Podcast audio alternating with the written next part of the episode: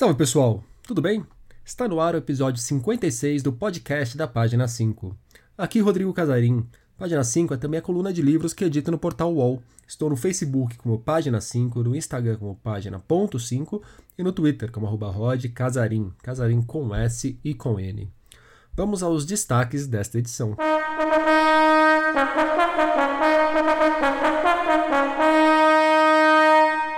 O teatro e a crítica teatral de Edgar Allan Poe. As memórias da infância de Wole Soyinka. O homem que sabia javanês em áudio. Lucy Colin, clássico grego e os evangelhos nos lançamentos.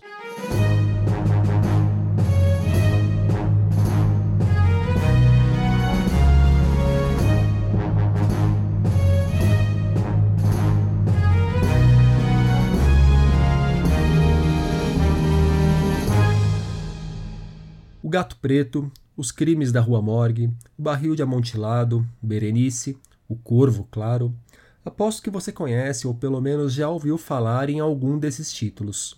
São todos clássicos de Edgar Allan Poe, um dos principais nomes da literatura dos Estados Unidos.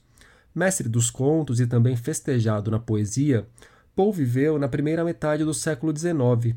Apesar de ter morrido jovem, aos 40 anos, deixou uma obra incontornável que moldou as narrativas de mistério e terror. Mas você sabia que Poe também teve um pé no teatro? Sobre essa faceta do autor que a pesquisadora Jéssica Jardim se debruçou. A Jéssica é mestre em Teoria da Literatura pela Universidade Federal de Pernambuco e doutoranda em Literatura Brasileira pela USP. Ela acaba de lançar Dramaturgos, Críticos e Ratos, Reflexões sobre o Teatro em Edgar Allan Poe. Na obra, a autora analisa tanto a dramaturgia quanto a crítica teatral de Poe e também investiga como o teatro influenciou a obra e o pensamento do artista. Ela contou aqui para o podcast como Poe se relacionou com o teatro ao longo da vida.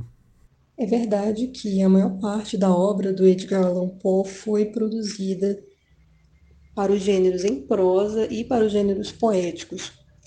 Mas, ao mesmo tempo, também é verdade que ele, como um escritor romântico, não conseguia escapar dessa questão que era fundamental ao seu tempo, que é pensar como se estabelecer um teatro nacional.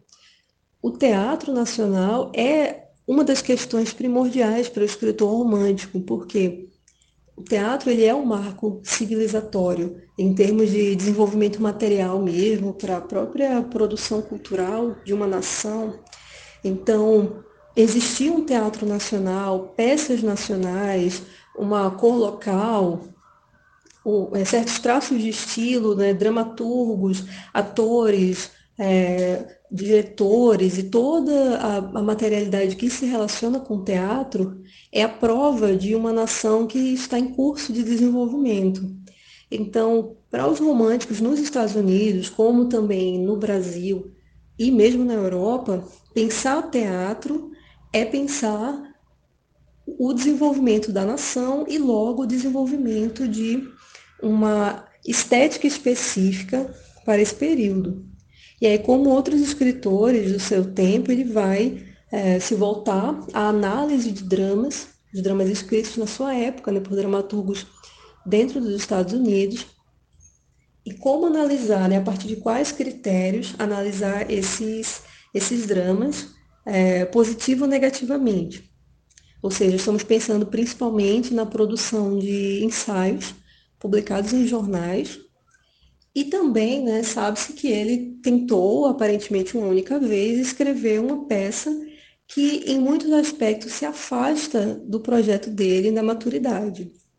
Mas, de qualquer forma, ele é, dá essa importância, ele dá esse, é, esse foco do desenvolvimento do teatro, mesmo que ao final da obra ele tenha é, quando se olha né, para a obra em geral do Edgar Allan Poe, é, existe uma atenção muito grande, né, principalmente por conta do ensaio A Filosofia da Composição, no gênero poesia e no gênero conto.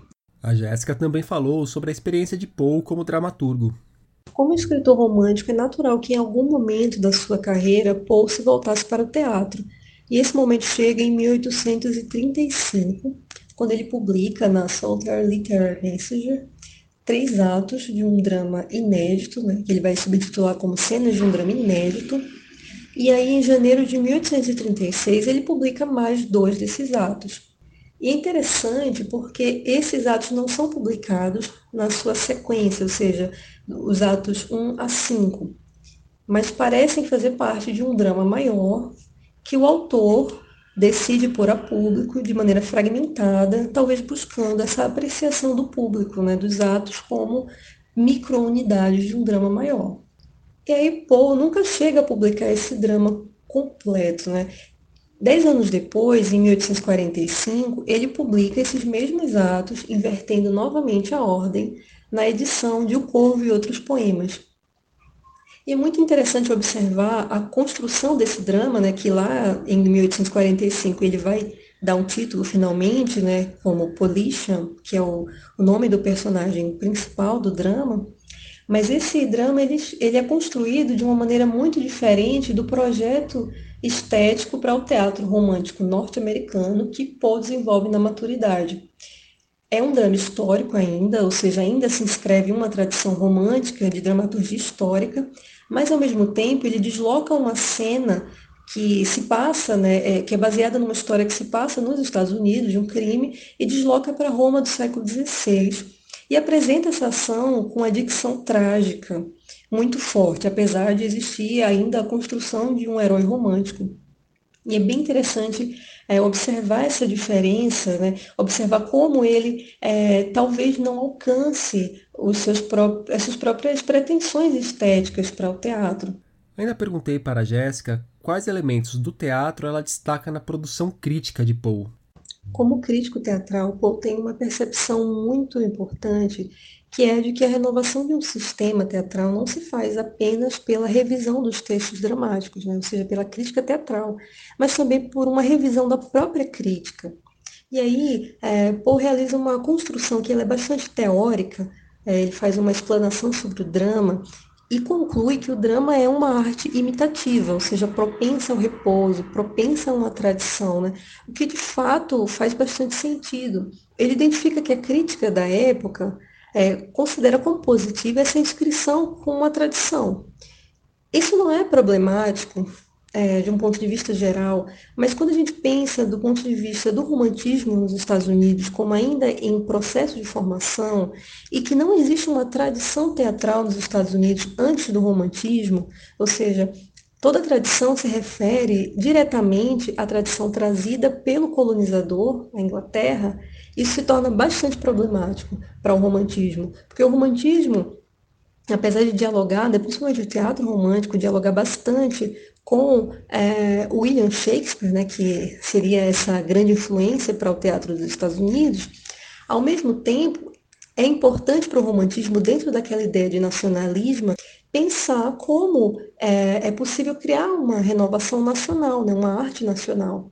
Então, o povo vai insistir muito sobre esse ponto. E é muito interessante porque toda essa construção é teórica né, sobre o drama como arte imitativa, logo propensa ao repouso, e logo sendo necessário pensar não no gosto, não no que agrada ao público, mas no que agradaria à razão, tudo isso está articulado também com o que Paul pensa por exemplo, em A Filosofia da Composição, que é um ensaio em que ele não se volta exatamente ao teatro, mas em que ele apresenta ideias relativas ao teatro como metáfora né, e como aproximação. Então, é, é, importante observar como nada disso está desconectado dentro da obra dele, né, da obra ensaística dele. Ele não separa aquilo que diz respeito ao teatro, aquilo que diz respeito à poesia ou à prosa. Tudo isso está muito conectado. Poe viveu num momento importante na história dos Estados Unidos, no qual o caldo nacionalista estava sendo formado.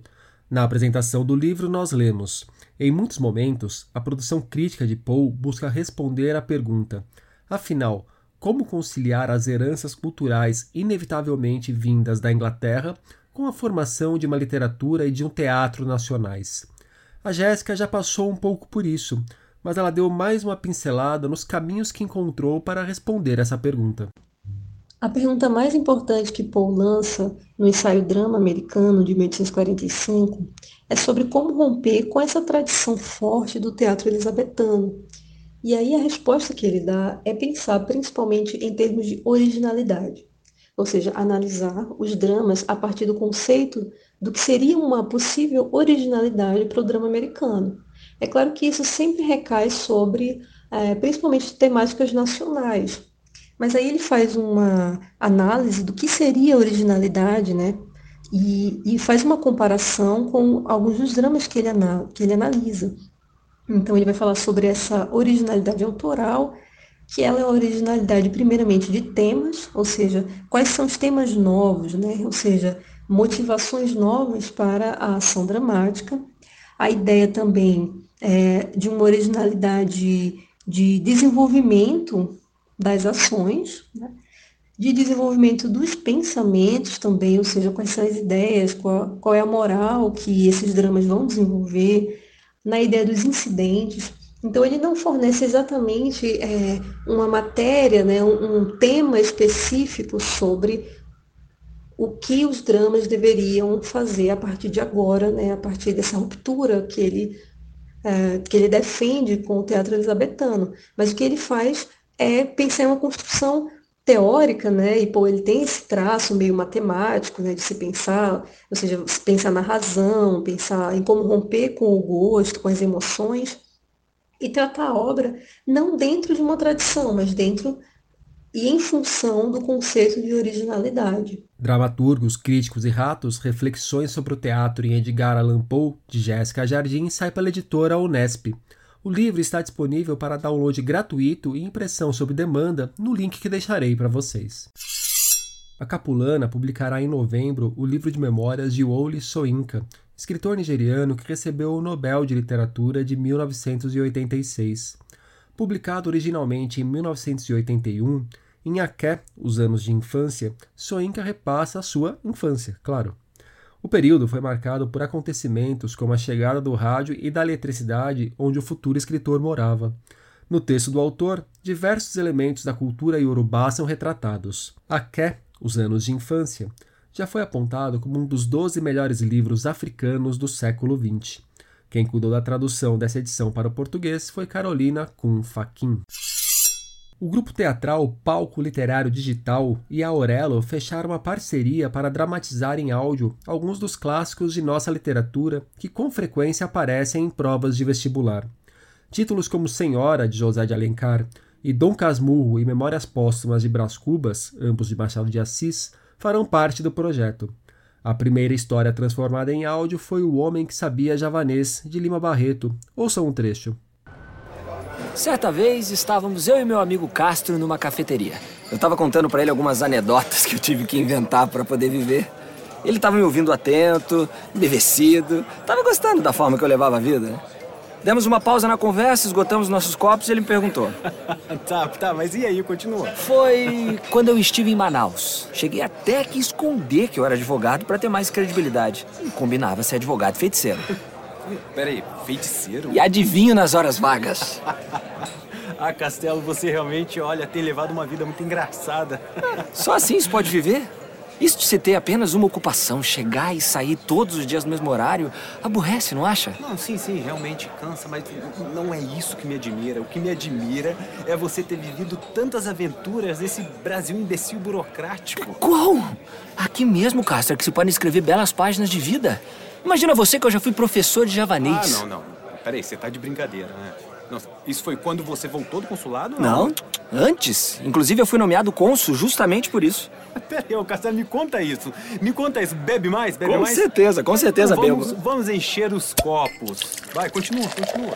Eu tinha acabado de chegar no Rio de Janeiro, eu tava literalmente na miséria. Eu não sabia nem onde, nem como arrumar dinheiro. Foi aí que eu li um anúncio no Jornal do Comércio que dizia o seguinte: precisa-se de professor de língua javanesa. Ué, e você sabia javanês? Não ah, sabia nada. Se quer saber onde ficava a tal da ilha de Java? A cada 15 dias, novos episódios serão disponibilizados na Aurelo, plataforma de podcasts e conteúdos em áudio. Aqui fados, acontecimentos que apenas são. Nada precisa noticiar temeridades, nada foi sob encomenda. Não é epopeia. Ninguém sairá do lugar. Nada aqui tem incumbência de ser ancestral, nem urgência de ser eternidade. Não se cantam glórias ao desvestido, não é propaganda, não é humus.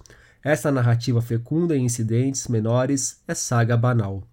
É dessa forma que começa Nossa Senhora daqui, romance de Lucy Collin publicado em 2014 e que agora ganha nova edição pela Arte e Letra. Dividida em duas partes, a obra se espelha e ao mesmo tempo se desfaz ou se reconstrói numa estrutura carregada de experimentação. Segundo Carlos de Brito e Melo, Nossa Senhora daqui é uma série de premeditadas suspensões irrecusáveis de transtornos produzidos por aguda recitação. A história de como essa história foi conservada é impressionante. Abro aspas para ler um trecho da orelha da edição de Carias e Caliroy que a 34 acaba de publicar. Quatro fragmentos de papiros egípcios dos séculos 2 e 3, com nada mais que retalhos da obra.